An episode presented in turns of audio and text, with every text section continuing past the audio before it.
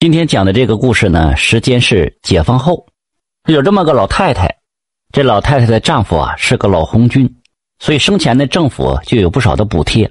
后来这老红军死了，老太太就把这两口的积蓄都缝在了一件破棉袄的里面，所以大家呀都不知道这老太太有钱，都以为他们家挺穷的。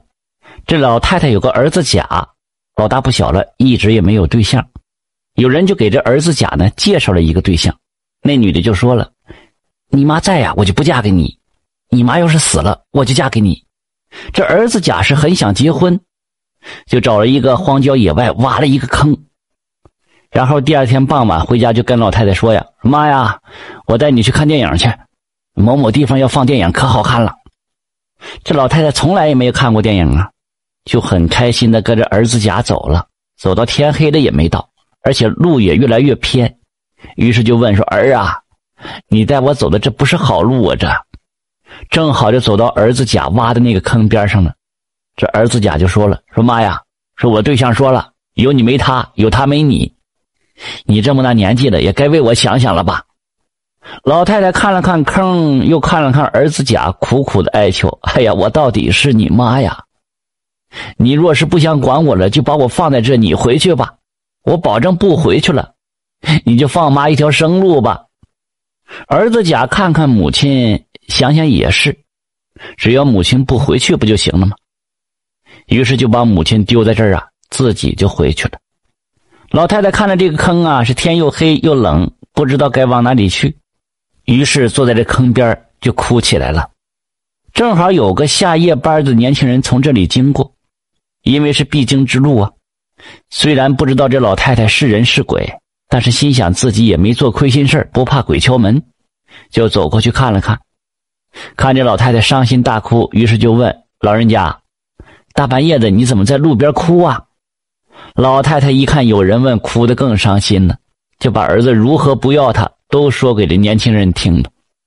年轻人也很难过，就对老太太说了：“老人家呀，我呀是个没妈的，你要是不嫌弃，你就上我家，你给我做妈吧。”于是这老太太就跟着年轻人回去了。走到家门口啊，年轻人让这老太太在门口等一等，然后自己进去跟媳妇商量，把老太太接回来做妈。谁知道这媳妇一听，开心的不得了啊！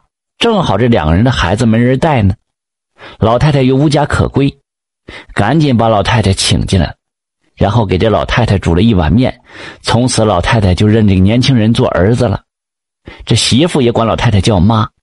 咱们这里叫这年轻人呐做儿子乙，这儿子乙和这媳妇对这老太太就像亲妈一样，家里这一应的大小事啊都和这老太太商量，邻居们也都说呀这一家母慈子孝。这一天，儿子乙和媳妇都休假，老太太说要去城里看看，儿子媳妇一口就答应了，带着老太太就进了城了。这老太太进城呢就要去百货商店。先就去那卖自行车的地方，让儿子乙和这媳妇啊一人挑一辆自行车。儿子乙就和媳妇就跟老太太说了：“说妈呀，我们现在呀实在是没那么多钱买，你要是看着这个新奇，您等等，等我们攒够了钱就来买。”老太太说了：“不用你们管，只管挑。”这儿子乙和媳妇也拗不过这老太太，一人就挑了一辆。然后又去了卖手表的地方，让儿子乙和媳妇一人挑一只表，然后从这破棉袄里拿出钱来付了款。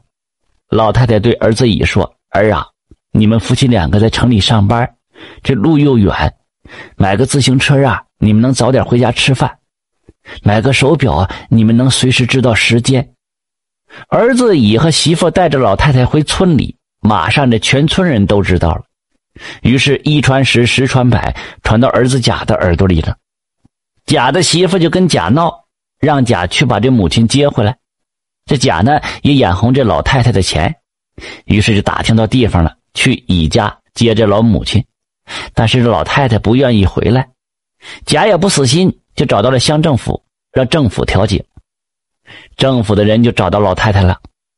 老太太就把这甲怎么逼自己、怎么抛弃自己跟政府的人说了。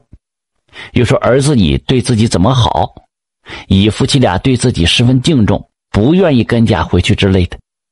政府的人问贾为什么要接老太太回去，这贾他不敢说为了钱呢，就说是为了自己的母亲，自己要给母亲养老。政府人一听，那行，那以后你每个月给二百块钱交到政府这边，我帮你转交给你母亲。这儿子贾实在是没有办法，只能每个月都去政府交钱。而老太太一直跟着儿子乙生活，后来死了，也是葬在儿子乙的祖坟那边的。